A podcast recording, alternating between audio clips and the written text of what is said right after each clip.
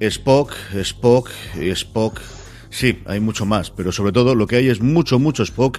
Es lo que nos trae los episodios séptimo y octavo, Luz y Sombra, y si la memoria no falla, respectivamente, de la segunda temporada de Star Trek Discovery, que una semana más nos ponemos a analizar entre este que os habla CJ Navas y don Daniel Simón. Dani, ¿cómo estamos?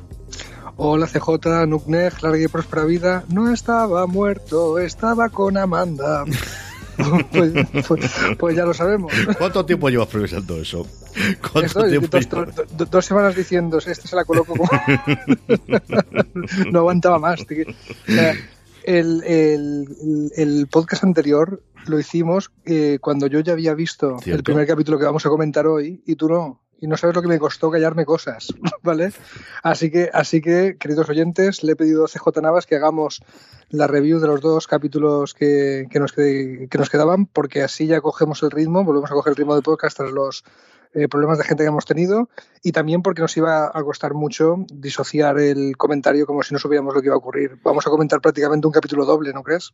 Sí, yo creo que no, nos hubiese extrañado, además por, como pilla justo mitad de la temporada entre el séptimo y el octavo, si hubiésemos tenido parte 1 y parte 2, eh, yo creo que no hubiese extrañado absolutamente nadie, aunque tiene líneas distintas, pero al final es el reencuentro, el, reencuentro de Michael con, con Spock, o mejor dicho, el reencuentro de un nuevo Spock eh, dentro de Discovery y, y desde luego sí que nos dejan un punto de partida bastante claro de qué va a ocurrir con el resto de la temporada, como también ocurrió la temporada 1, que al final tuvo un punto de inflexión en a partir de aquí vamos al universo espejo. Aquí es estamos en la carrera y estamos en la huida.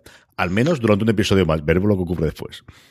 Sí, señor. Light and Shadows, If Memory Serves, ¿no? Es lo, que vamos a comentar ahora y, y, ya tenemos aquí Spock, pero bueno, tenemos un montón de cosas. Tenemos Spock, eh, tenemos, bueno, eh, la mitad del podcast casi va a ser comentar el tema de, de Case, de Menager y el piloto fallido de Star Trek para, para explicar a la gente que no sepa lo que hemos visto en If Memory Serves, al principio sobre todo en el opening, eh, vamos a contarlo todo. Yo lo voy a contar con spoilers y sin spoilers, ¿vale? O sea, antes es difícil considerar spoilers algo de una serie que tiene 50 años, pero bueno, yo por si alguien quiere verse la continuación del capítulo que hemos visto ahora de If Memory Serves, porque tiene una continuación en la serie clásica, yo antes de los spoilers avisaré y luego ya lo contaré para que si alguien quiera ahorrarse el tema de ver dos capítulos de una serie de hace 50 años, pero estamos tú y yo aquí, los viejos treques del lugar para, para guiar a las nuevas generaciones.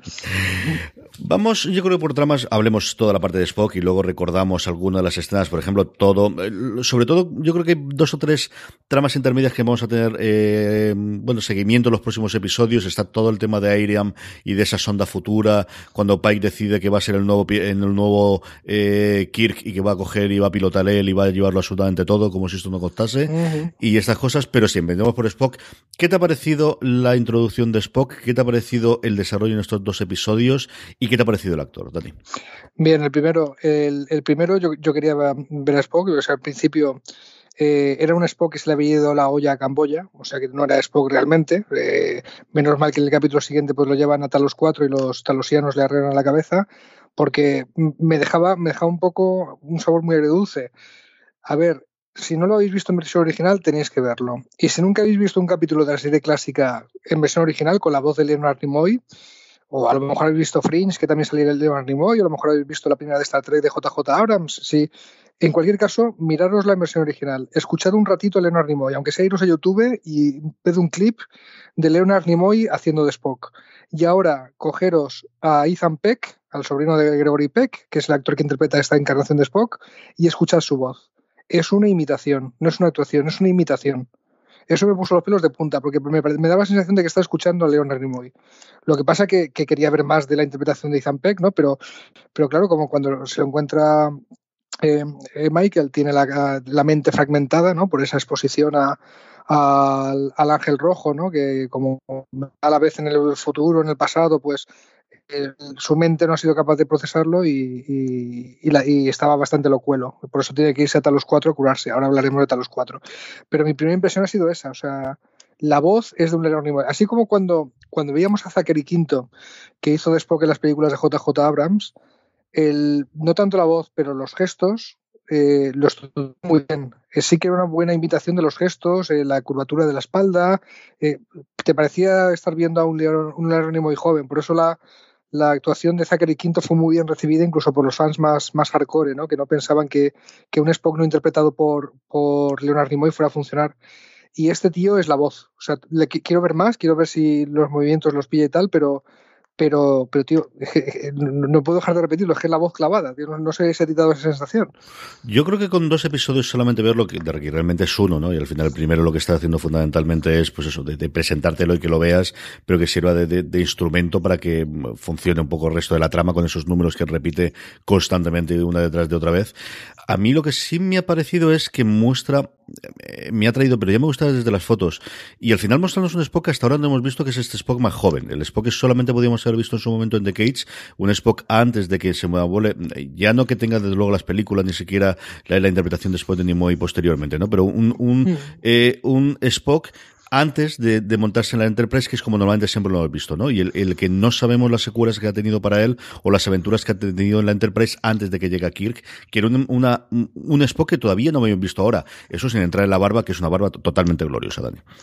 Eh, sí, ya sabemos que cuando algo va mal con los vulcanos se dejan barba. Si son del universo espejo tienen barba, bueno, esto es un clásico de Star Trek, ¿no?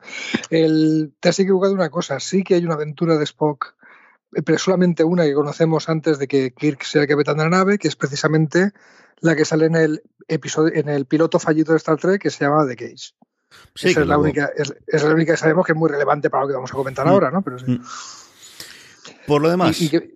por, lo por lo demás, eh, bueno, muchos, mucha retrocontinuidad aquí, ¿no? O sea, el, Star Trek Discovery es a la vez una precuela de Star Trek, es una serie nueva y también introduce mucha retrocontinuidad, ¿no?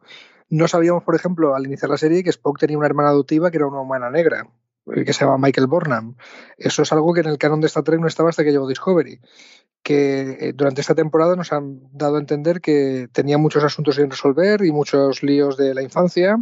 Eh, Michael con, Spock, con su hermanastro. Y aquí aparecen algunos. uno importante, que lo comenta en el primer capítulo de los dos que comentamos. Resulta que Spock tenía un, pues una necesidad especial de aprendizaje. No, no sabemos si podía ser un TDAH, eh, o un poquito de Asperger, o un poquito de autismo, o era hiperactivo el hombre, o, lo que sea, pero eso que ocurre cualquier, eh, puede ocurrir a cualquier persona humana, a cualquier eh, adolescente humano, y te lo dice alguien que, que vive con una orientadora de adulto, que todos los días me comenta a casa, pues yo he tenido a este chico con este problema, yo he tenido a una chica con tal, esto pues, pues puede ser muy normal. Y como Spock es medio humano, pues mira, por la parte humana le tocó. Parece que los vulcanos, según nos da a entender Sarek en el diálogo, esto no lo tienen, ¿no? Esto de, que puedes ser un TDAH o de que tengas una necesidad cognitiva especial para el aprendizaje, en, en, Vulcano no se da. Entonces Spock tuvo que superar esto de ser birracial, mestizo, tuvo que superar un trastorno de aprendizaje que la buena de Amanda, de su madre, se lo curaba leyéndole eh, Alicia en el País de las Maravillas. Cosa que además, en, cuando está Spock eh, con la cabeza ida, de, una de las cosas que repite constantemente son fragmentos de Alicia en el País de las Maravillas y de su secuela A través del espejo a través del espejo. Star Trek, CJ, no sé, ¿tú qué piensas? Sí, sí, además es el que nos va a dar la solución. No, al final yo creo que, que Lewis Carroll, además es muy recurrente, los, americanos especialmente, incluso más que los ingleses, ¿eh? les encanta utilizar el mundo de Alicia para, para dar eh, para que los personajes y eh, gente que lee los cuentos, aquí vuelvan a tenerlo. También les sirve punto, punto de unión con Michael, ¿no? Aquí lo que nos van a mostrar también, aunque luego nos revelarán con toda ese kit pro quo que hacen los talasianos curiosos en el segundo episodio, en el octavo, qué es lo que ocurrió que al final tampoco es muy distinto de lo que nos podíamos imaginar, pero sí que, tiene el impacto emocional.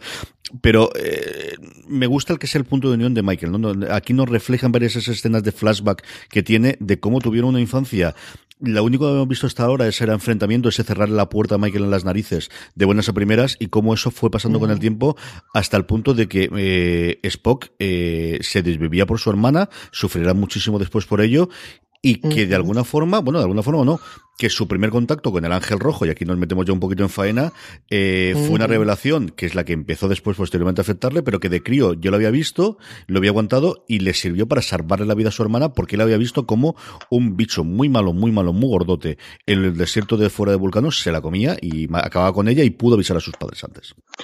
Exactamente. Bueno, ya, nos, ya no está abierta interpretación. Empieza el call opening, ¿no? La, la apertura del episodio antes de créditos con Michael. Eh, es curioso que, en, cada capítulo está haciendo la narración en off, diario personal de es cada vez un personaje distinto. Aquí lo tradicional era que, era, que fuera el capitán de la serie, pero Star Trek eh, Discovery es mucho más plural, ¿no? Es mucho más coral. Entonces, en, el primer capítulo que estamos comentando, en, en Light and Shadows, es Michael Burnham la que dice, bueno, ya se sabe que el ángel rojo es del futuro. Se acabaron las especulaciones, señores y señores Trekkies. ¿eh? El ángel rojo es del futuro. Ya lo ha visto Saru, tal. O sea, pone un poco voz en off para, para, explicar y contextualizar las escenas del ángel rojo del capítulo anterior, ¿no? del capítulo de Saru con los Babul y tal. Entonces, bueno, pues ya sabemos que, que cuando Spock tuvo una visión del futuro de pequeño para salvar a Michael, lo que estabas comentando, pues, pues era una visión del futuro, no era de, de, otra, de, otra, cosa. También tenemos la subtrama esta en, en Legend Shadows de la eh, sonda que manda un agujero de gusano, distorsión temporal, llámalo X, ¿no? Es la parte de no habla. Que, la, que cuando regresa la sonda ha estado 500 años en el futuro y la han modificado y la han convertido en un bicho de Matrix, todo se ha dicho, ¿eh? en, un, un, pulpo robótico de estos de Matrix que, que, yo no podía dejar de pensar en Matrix cuando estaba viendo cómo atacaba la nave, pero bueno. Yo creo que eh, sobre lo demás, lo que estoy dándole vueltas a cómo vamos a tratar el resto de toda la trama, o si vamos directamente a, de ese primer episodio, dentro de la trama de Michael y de Spock, ese reencuentro que tienen, y yo creo que la otra parte curiosa también es eh, el enfrentamiento que tiene entre Sarek y Amanda, ¿no? En, ese lugar que sí, que con todas las circunstancias es el único lugar en el que Sarek no podía detectarlo de todo el universo, que es, en fin, hay dos o tres momentos de saltos de fe y de creerte porque funciona toda la Tecnobubble y, y, y no lo tenemos que creer, ¿no? Pero ese enfrentamiento de marido y mujer de, de ahí es uno de los momentos que a mí me gustó mucho, mucho de ese episodio. Y a mí me sorprendió la fe, mmm, o no sé, o la buena voluntad, de la presunción de inocencia que tiene Sarek hacia algo tan siniestro como la sección 31. Uh -huh. Que se supone que era secreto, secreto, secretísimo, pero ya vemos que, que conoce su existencia más gente de la que pensábamos, altos oficiales de la flota estelar, gente que ocupa una posición diplomática alta como Sarek, por lo menos ellos saben que existe ese 131, aunque el común de los mortales y el común de los oficiales no, lo conozca, ¿no? Um, pero pero en, ese intercambio, o sea, eh, Sarek fuerza, no, no, no, llévatelo con sección 31, si es inocente no le pasará nada, mm, pero tío, ¿qué, qué, qué folleto de la sección 31 te han vendido, ¿no? O sea, que, eh, sabemos que no es así, sabemos que no es así por muchas cosas, que, que se mueve, digamos, en el filo de la navaja entre la ética de la federación o tal, o, o, o como hacen muchos militares cuyo estereotipo es el personaje de Jack Nicholson en uh -huh. Algunos Hombres Buenos. Yo estoy aquí eh, manchándome las manos en lo malo, en lo poco ético, para que tú puedas dormir tranquilo por las noches. Eso es sección 31, pero parece que Sarek no se ha enterado todavía. Sí, es una sección 31 que además tiene toda la pinta de tener movidas internas, mmm, como ya nos han contado en varios episodios. Aquí tenemos a Giorgio aprovechándose de todas las debilidades del Irán. Por cierto, que no se me pase que hay un momento que, claro, te pasan tantas cosas estos dos episodios que cuando empezó a rehacer, digo, acuérdate que hay un momento en que eh, Giorgio le dice al Irán, mmm, no te pases que si no le cuento a Michael lo que tú y yo sabemos que es que mata, tú mataste a tus padres. Que es un momento que se deja ahí mmm, perdido de la mano de Dios. Mm que supongo que, bueno, esto como la pistola de Chekhov en algún momento llegará antes de final de temporada y sobre todo también fuera de lo que es Star Trek Discovery, pero de lo que conocemos de las secuelas, o mejor dicho, del resto de series que va alrededor del universo de Star Trek y que sabemos que va a haber una de George Yu, también tiene pinta de dejar, ¿no? De, de, cómo va a ser ese punto de partida para la serie que sabemos que va a interpretar, pues en cuestión de eh, unos eso meses. Te iba a decir, eso te iba a decir, hagan sus apuestas, eso sale en Discovery o sale en la serie de George Yu. Hagan sus apuestas. Yo creo que sale pero así, sí, pero sí posiciona el, el, cómo va a ser después la serie de George Yu. Mm, Sí, desde luego. Por, bueno, ¿qué, ¿qué, más tenemos? El aparato con el que intenta sacar la información uh -huh. en, en, la nave de la sección 31 ¿Tú crees que viene del universo espejo? Como he visto muchas especulaciones por ahí. No me extrañaría que fuese eso o que fuese alguna parte de, de lo que han investigando con la esfera. Tenemos eh, esa posibilidad también. Que fuese algo que sacasen de la guerra Klingon. Eh, alguna de esas no me extrañaría absoluto. Eh, mm. Pero sí, si tuviese que apostar por alguna, yo creo que eso es parte del, del acuerdo que, que llevaba Giorgio de darles alguna información, algún tipo de, de, de, aparato y de experimento y que mejor que uno de interrogación, desde luego, para, mm. para cerrar ese pacto de a partir de ahora de trabajo aquí dentro con vosotros. Y sin embargo, Giorgio ayuda a escapar a los buenos. Bueno, ayuda a los que tienen que ayudarse, ¿no? Yo creo que al final sí es cierto que es posible que tenga cierta eh, recuerdo y relación con la Michael de, de su de su universo que sabemos que se va muy bien con ella, era otra Michael totalmente distinta de la nuestra, pero también era su protegida en este otro universo. Y luego, mm, bueno, ella misma justifica y, lo muestra posteriormente, ¿no? El cómo ese escape a ella le ayuda, le ayuda de alguna forma para hacer que la posición de Lilan como el jefe máximo de la sección 31 pues quede, quede un poquito nuevamente en entredicho una vez que has capturado al, al bueno, pues al forajido más buscado en los últimos tiempos mm, de, de la federación y que se te escape en 24 horas, pues sí, a ella le pegan cuatro puñetazos lo han quitado, pero el que realmente deja muy, muy, mal es al jefazo de arriba. Mm, pues sí. Pues sí, entonces se meten en una nave y dicen, Spock, ¿a dónde vamos? Pues leemos la, la pantalla que el destino es Talos 4. Y aquí a los viejos de X del lugar se nos ponen los pelos de punta. Pero, o sea, si tuviéramos el ganglio ese de, la roza de Sarus, nos pondría eh, como el sentido arácnido, macho. O sea, esas referencias a, tan, a los mitos de Star Trek, ¿no? al mito clásico, se nos pusieron los pelos de punta, ¿no? Y, y enseguida muchos, a mí me pasó, mmm, acabó el capítulo y dije, una mierda, voy a estar una semana sin Star Trek esperando cómo, cómo pasa esto. Y me fui corriendo en Netflix a ver eh, The Menagerie, que hacía años que no lo veía, que es un capítulo doble. Bueno, ahora, comentamos esto, creo que ha llegado el momento. Cuando vimos a los cuatro, ¿qué significaba para nosotros? ¿Qué información teníamos? ¿Vale?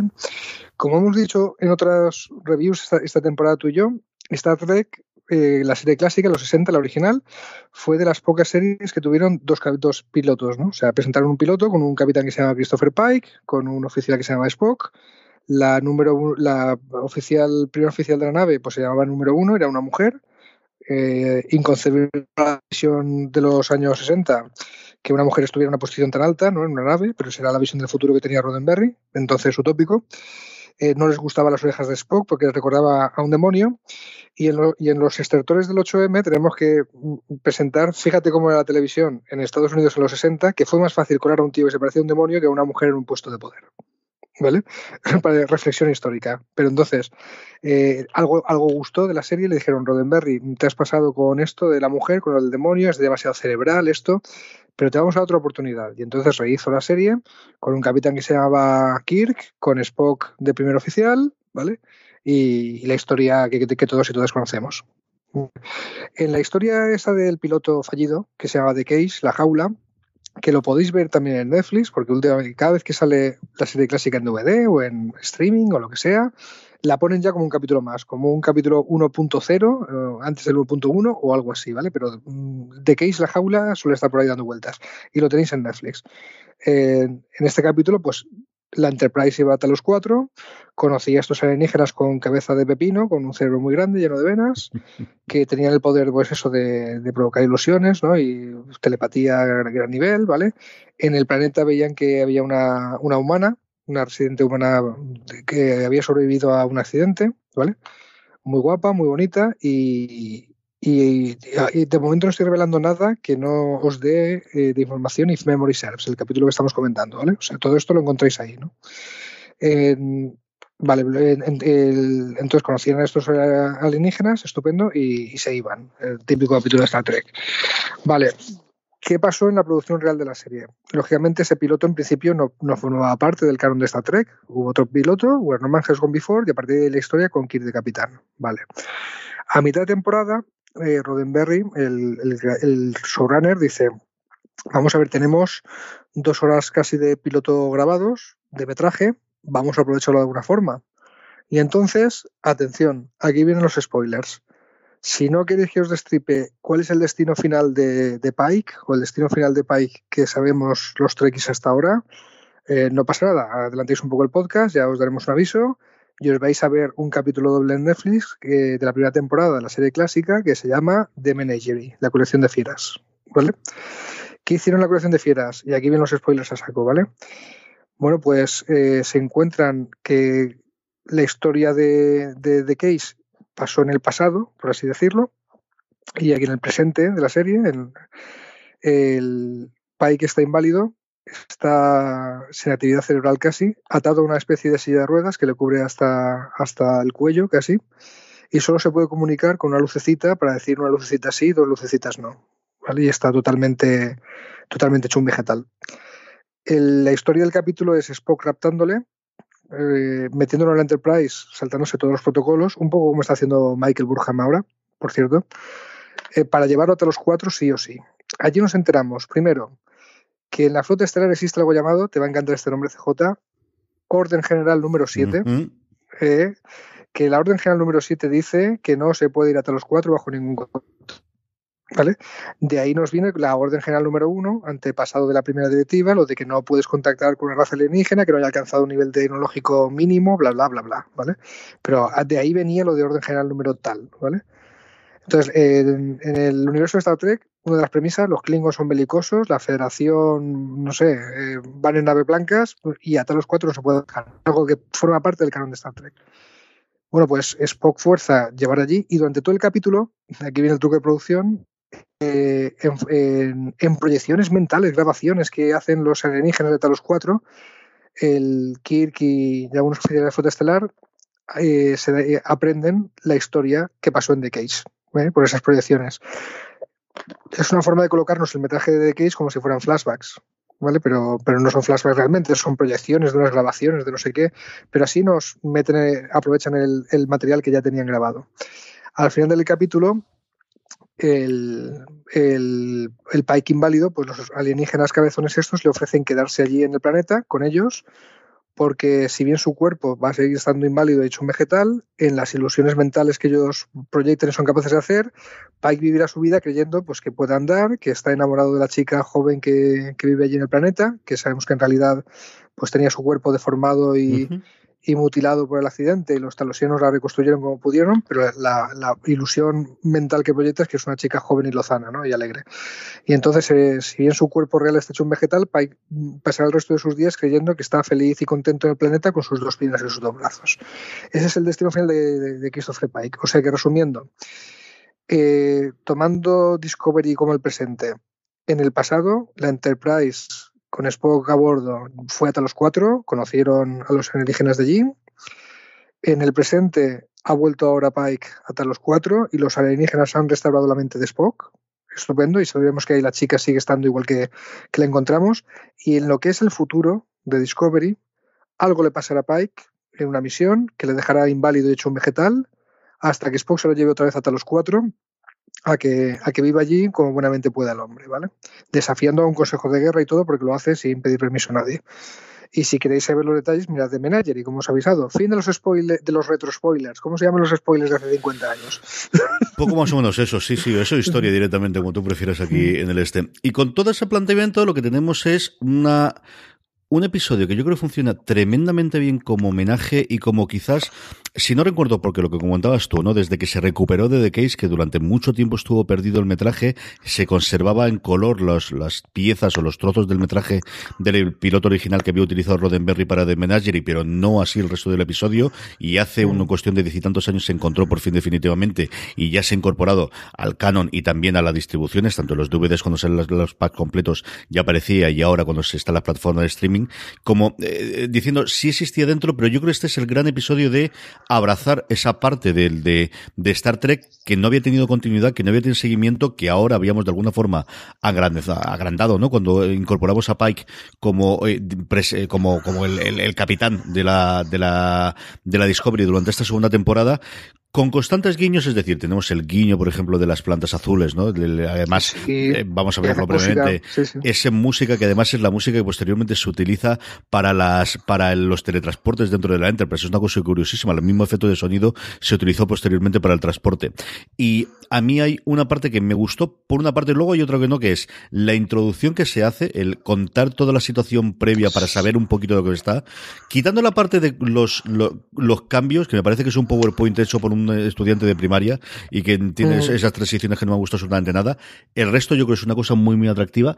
Y al final queda un episodio en el que mm, también Melissa George, que, que, es alguien a quien yo adoro desde que la vi la primera vez en Intreatment, que creo que mira que es complicado un personaje tan icónico como ella en eh, Volver, ¿no? 50 años después, y creo que eh, entrando en el juego eh, bordea muy bien ese problema que sabemos siempre de es que eso está basado en una serie de hace 50 años y todos jugamos. Aquí esa línea de entendimiento entre el espectador y los productores de todos sabemos de qué es lo que estamos hablando y vamos a hacértelo mejor porque estamos en el 2018-2019 cuando se produce el episodio y podemos hacértelo mucho mejor pero honrando el legado de 50 años de Star Trek yo creo que es el episodio que me rojo redondo le ha quedado en ninguna serie eh, Dani Yo estoy de acuerdo contigo. O sea, hasta ahora es lo que más me ha gustado de Discovery. Llámame puto nostalgias o llámame, no sé, viejuno, pero, pero les ha quedado muy. Eh, podría haber salido mal de muchas maneras y, y, ha salido bien. Hasta me gusta que hayan respetado la estética de los alienígenas de la serie clásica, que tiene narices en los tiempos de CGI, de más presupuesto para maquillaje. Podrían haber tenido la tentación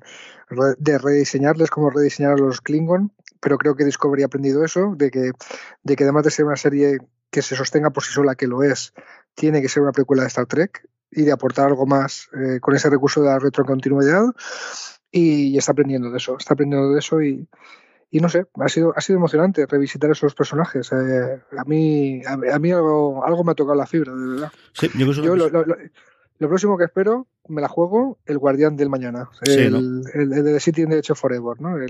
y ya que estamos con viajes en el tiempo, mira, se me acaba de ocurrir que, que tenía mucho sentido ver a, a ese McGuffin que salía en el capítulo en, en, uno de los que dicen que puede ser el mejor capítulo de Star Trek, de la serie clásica, que es La ciudad en el límite de la eternidad, de Sirion the Edge of Forever, que usaban este guardián del tiempo para viajar en el tiempo. Pues, pues esto puede salir. Esto con el ángel rojo dando vueltas por ahí y, y teniendo que ir al futuro y tal, esto puede, puede pasar, sí.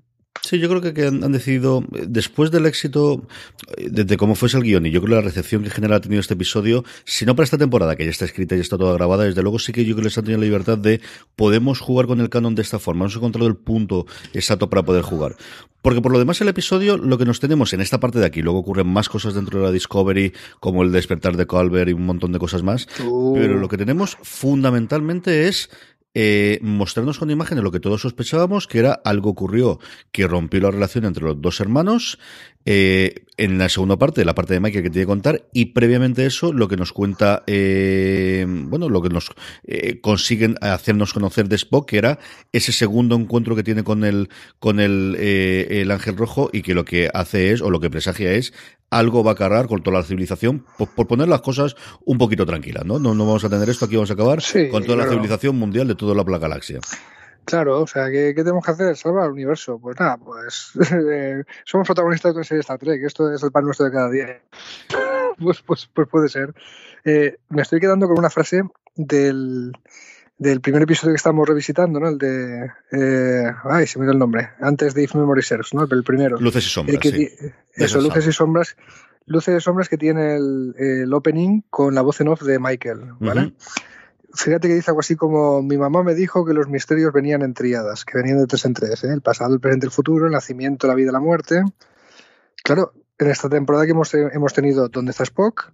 El ángel y las luces rojas, que vamos a decir que es uno, y ahora el y ahora de a dónde va todo esto, ¿no? O sea, o me estoy equivocando, son el ángel, las luces y dónde está Spock, pero, pero ahí los guionistas nos han hecho un guiño. O sea, Igual que si nos podemos analizar, también sacamos tres, tres grandes misterios que configuraban la primera temporada, ¿no? O sea, ¿qué, qué pasa con Lorca? Eh, ¿Qué pasa con Michael? No sé, pero vamos, que, que, a lo mejor no es ninguna tontería lo que han dicho, a lo mejor es una buena pista de que podemos hacer mil teorías de, de la, de la temporada cuál es. ¿eh? A ver qué es lo que ocurre. Sobre todo, yo creo que es el punto de partida para la segunda trama, ¿no? Yo creo que igual que ocurrió con la primera temporada, lo hemos comentado previamente, aquí hay una clarísima, al menos lo que. Eh, claro, nuevamente, aquí tenemos los cambios que ha tenido Star Trek Discovery, que de repente en dos semanas te queman toda la trama y lo que parece que va a ser una vida hacia adelante, que se revelará al final un final apoteósico a final de temporada, a lo mejor ocurre dentro de dos episodios. Pero creo que no. Creo que mm. aquí sí que tenemos un poquito de seguimiento y de recorrido de aquí hasta final de temporada, Dani.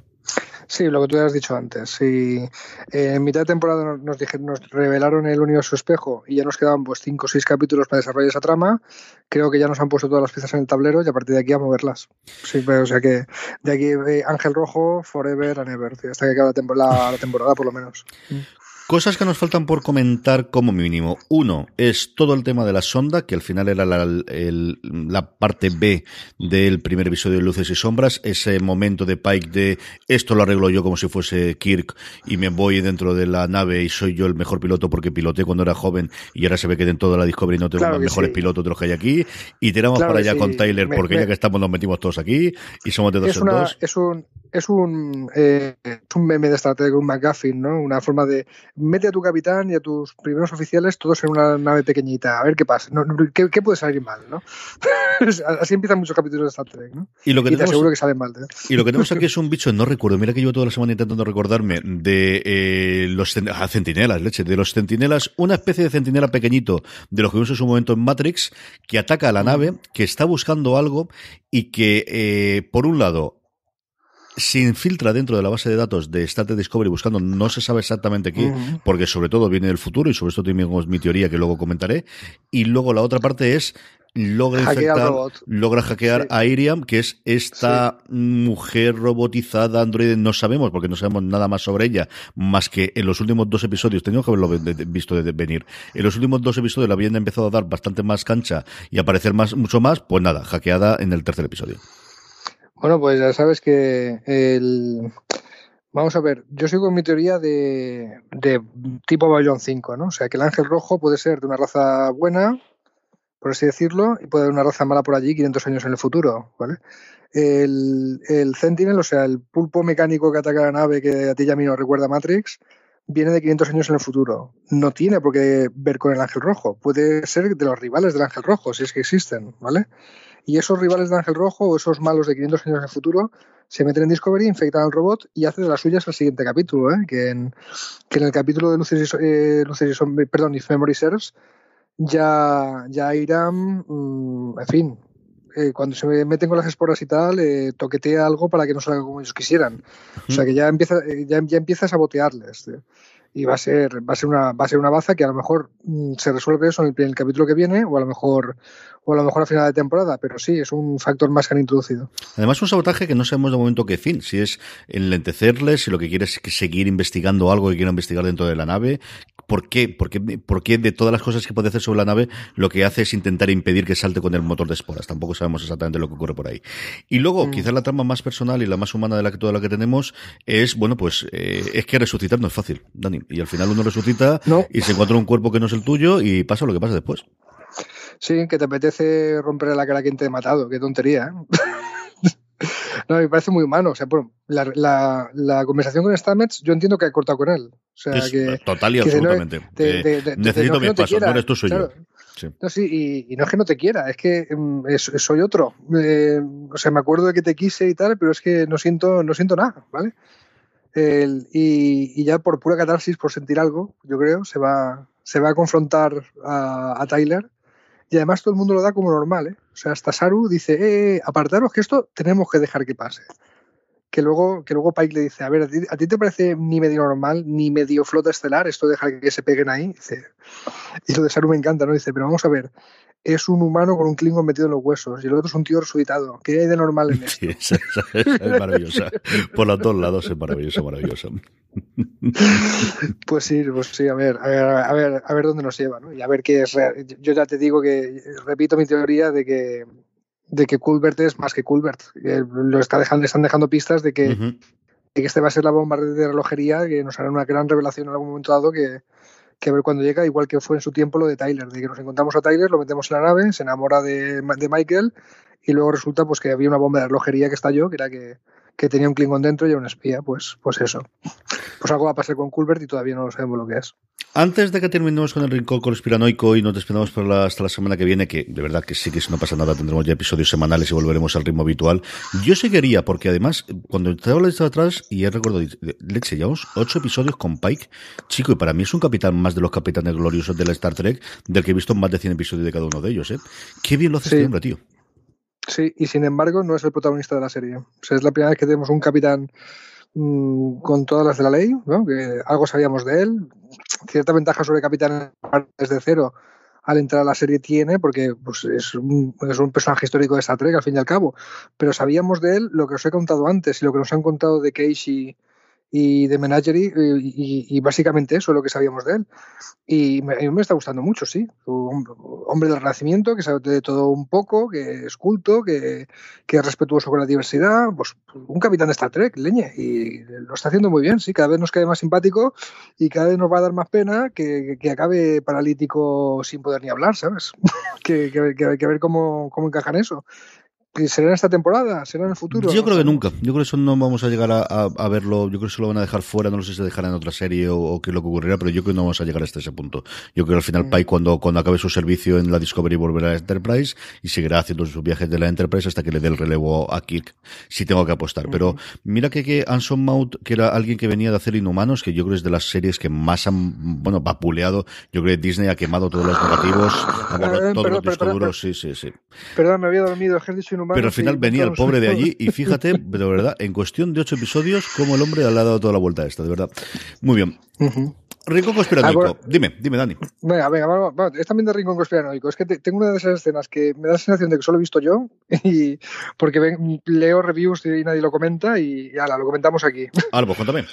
A ver, cuando eh, Giorgio y el colega de la sección 31 están hablando en unas proyecciones holográficas de cuatro mandamases de la federación, que ser mandamases de la federación, porque son la peña que le da órdenes a la sección 31. Esto tiene que ser top, muy top, ¿vale? Son cuatro personajes. Fíjate las razas. Hay un humano, hay una vulcana, hay un andoriano y hay un telarita. Las cuatro razas fundadoras de la federación. Precisamente las cuatro razas que fundaron la federación. Si hay algo parecido al Consejo de Seguridad de la ONU en la Federación, o una especie de Consejo de Seguridad de la ONU, pero, pero no público, sino algo súper secreto, tipo los que dirigen el Pentágono, para entendernos, eh, tiene que ser eso, ¿no? O sea, quiero decir, cuando la ONU se forma, su Consejo de Seguridad, los cinco miembros permanentes, son las cinco superpotencias de ese momento histórico. ¿eh? Lo que era la URSS, que era Rusia, Estados Unidos, eh, China, Francia y Gran Bretaña hoy en día eso no tiene sentido. Alemania no está, pero claro, o sea, esto se hace después de la Segunda Guerra Mundial. Entonces, eh, claro, eh, pienso en todo esto y le veo perfecto sentido a que haya un órgano de seguridad, entre comillas, de inteligencia súper secreto que sean las cuatro razas que fundaron la federación. Después se fueron incorporando muchísimas, muchísimas más, ¿no? Pero, pero no sé, eh, ¿te habías dado cuenta tú de esto? Yo me di cuenta que eran los cuatro y, y, sobre lo que estás construyendo tú, sobre todo, claro, es que la sensación que tengo es que esta sección 31 la conoce todo el mundo. Yo no sé si es la misma que posteriormente vamos a conocer en otras series o algo ocurre por el camino que hace que esto que se conocía de repente se tire para atrás y de repente en vez de tener una acción una FBI tengamos una NSA. esa es la parte en la que yo no tengo absolutamente nada claro de si esto realmente es un concilebo de cuatro que solamente lo conocen muy poquitos o, es que tenemos, claro, también estamos dentro de una nave que es una nave muy especial, la Discovery es una nave que desde el principio no la cuentan como el baluarte de la federación, el nuevo tipo de nave con una misión más o menos secreta de investigación, pero le echa quizá de todo el mundo lo que es la sección 31 y no tiene ningún tipo de problema y Tyler no es que se vaya escondiendo precisamente. Es decir, mm, se va y come con todo el mundo del resto de la tropa y se lía guantazos en mitad del, del, del, del comedor, que es donde todo el mundo se lía guantazos en la federación, también por otro lado. Eh, sí, sí. El, a ver, buena teoría, CJ. Eh, a lo mejor el, el, ¿cómo era aquello de que el, mejor truco del diablo fue convencer a los demás de que no existía? Mm. A lo mejor en un momento dado eh, la sección 31 desaparece, entre comillas, o hace creer que desaparece y sigue en la encarnación que vimos en el futuro en Espacio Profundo 9, que sí que era algo súper, súper, súper, súper secreto, ¿no? Pues puede ser, puede ser. La única es que, que, solamente sea dentro de la Discovery, que fuera de Discovery no conozca nada, pero desde luego en lo que conocemos nosotros, chicos, yo no he ido tanto a hablar de la sección 31 en 400 episodios más de Star Trek, que es lo que hemos visto en estos ocho. Claro, esto, sí, esto de que Tyler, o sea, viene la posición de Tyler. Tyler es un agente de la sección 31 eh, que está eh, agregado a la Discovery, no sé cuál es la palabra exacta, ¿no? Pero que su misión era estar ahí al lado del capitán para informar a la sección 31 y todo el mundo le ve con su plaquita negra de la federación, sabiendo que es de la sección 31. Hola, ¿qué tal? No sé qué, estoy aquí en el comedor comiendo a tu lado con una plaquita negra que supone que identificaba algo súper, súper secreto. Pues sí, es eh, bastante raro para lo que teníamos en la cabeza, pero, pero yo he hecho las paces con la idea esta de que no es fallo de continuidad, sino que es que nos falta información de lo que pasa en medio. Y ya, sí hay que tomárselo. Ángel Rojo, teorías, curiosas, ideas que tengas sobre el invento. Yo creo que lo he apuntado ya mi teoría principal, que el ángel rojo viene del futuro estupendo y, que va a ser el bueno, entre comillas, con todos los grises que se le puede echar, de un conflicto que ocurre en el futuro, y eso quiere decir que si él es el bueno, hay malos. Y por ahí la sonda, por ahí quien ha hackeado a Iram y, y estas cosas. Esa es mi teoría de a ver por dónde va. Yo lo que estoy dándole vueltas es, creo que tenemos que haberlo conocido. Lo que no estoy seguro, especialmente después de haber visto el último episodio, es si lo que conocemos o el Ángel Rojo es un personaje de otra serie de Star Trek. A mí no me extrañaría absolutamente nada que recuperásemos a alguien que no tengo en la cabeza, posiblemente de la, de la serie original. De hecho, en su momento te diría incluso la de dibujos, pero como el dibujo sigue estando fuera de canon, posiblemente por ahí con eso sí que no es una cosa que vayan a tocar. Pero buscar algún personaje secundario, igual que hicieron la primera temporada, igual que han hecho ahora de la serie clásica, y que ese sea una encarnación suya el Ángel Negro, mm, eh, tirando ya lo, lo, burro, podría ser algún personaje de, de la serie clásica, ¿no? De, los protagonistas o de los, de los tripulantes de la, de la, de la Enterprise me parece bastante más complicado, pero si algún personaje secundario que hayamos visto, o algún vulcano o algún otro, eso no me extrañaría de nada. Bueno, eh, tenemos a un oyente que nos dejó un mensaje apostando porque era Spock del futuro. Bueno, eh, lo dijo antes de que saliera Spock, ¿vale? Él dijo, el ángel es Spock. Esa teoría no está descartada del todo, aunque haya salido Spock. O sea, puede ser Spock del futuro, o, o, un Spock del universo alternativo, o, o no sé, o o el, primo de Spock, ya, ya veremos. no está descartado. Yo creo que sí que rizar el rizo, pero, pero es posible. ¿eh? No te digo yo que no. Quizás era, me parecía más factible antes de conocer a Spock y que contasen toda esa historia de la relación que tuvo de crío con él y todo lo demás. Aceptaría antes que fuese un, eh, a otro familiar o alguna cosa así, antes que el profesor Spock. Pero bueno, veremos qué es lo que nos trae el futuro. Y mm. nada, el resto es el, la investigación que tú te has contado un poquito del tema de la sonda y el tema de quién puede ser y si puede ser otra raza en el alienígena. Yo aquí la idea que tenía y esta no es natural mío, sino que yo creo que la oí en el podcast que hace Jason Snell todas las semanas con, con Dan Moren, y ellos comentaban de cómo eh, ¿Qué es lo que buscaría la sonda? Porque si al final es alguien del futuro, ¿para qué tiene que entrar dentro de la base de datos de la Discovery si en el futuro lo sabrían todo? Y ahí la única cosa que a ellos se les ocurría, y yo coincido también con ellos, es que sea algo de la base de datos de la gran esfera del que todo lo conoce, que en un momento dado o no han podido enviar, eh, por cualquier circunstancia, no han podido enviar de vuelta a, a, la federación, o la federación lo ha borrado porque era un conocimiento que no se quería o que se reveló de posteriormente eh, pernicioso y se decidió borrar, y eso es lo que está buscando la sonda. La sonda está buscando pues, eh, algo dentro de, esa, de, la información de esa esfera. El disco duro en el futuro, 500 años en el futuro, el disco duro de, de la esfera ha dejado de funcionar. Pues puede ser. Oye, pues sí, pues sí, puede ser el tema de, de, que el conocimiento de la esfera está solo en la Discovery ahora mismo. Podría, podría pasar, podría pasar. Y con esto terminamos, Dani. Tenemos un par de comentarios de iVox, que yo creo que vamos a dejarlo junto con esto, porque yo creo que la gente va a querer escribirnos mucho sobre el, anterior y también se nos ha alargado mucho el programa al hacerlo de dos episodios conjuntos. Lo dejamos para el próximo, que tenemos un poquito más. Leeremos tanto el comentario de Javier García Conde como el de Pachona Dama que nos dejaron en, en el eh, último eh, recap que hicimos. Querido mío, hasta el próximo recap. Pues, pues larga y próspera vida. Nos vemos eh, esta vez sí la semana que viene, ¿verdad que sí? Sí, señor, sí, señor. Querida audiencia, gracias por la paciencia, gracias por haber confiado. Esperamos que os haya gustado este episodio doble. Quiero decir cuando hay que hacerlos. Eh, si no pasa nada, la semana que viene volveremos ya para comentar el siguiente episodio. y, seguiremos y, y, comentad, claro, y comentad. Han pasado muchas cosas, eh, dan para muchas teorías. Comentad, comentad que es el punto en la de divergencia de la temporada.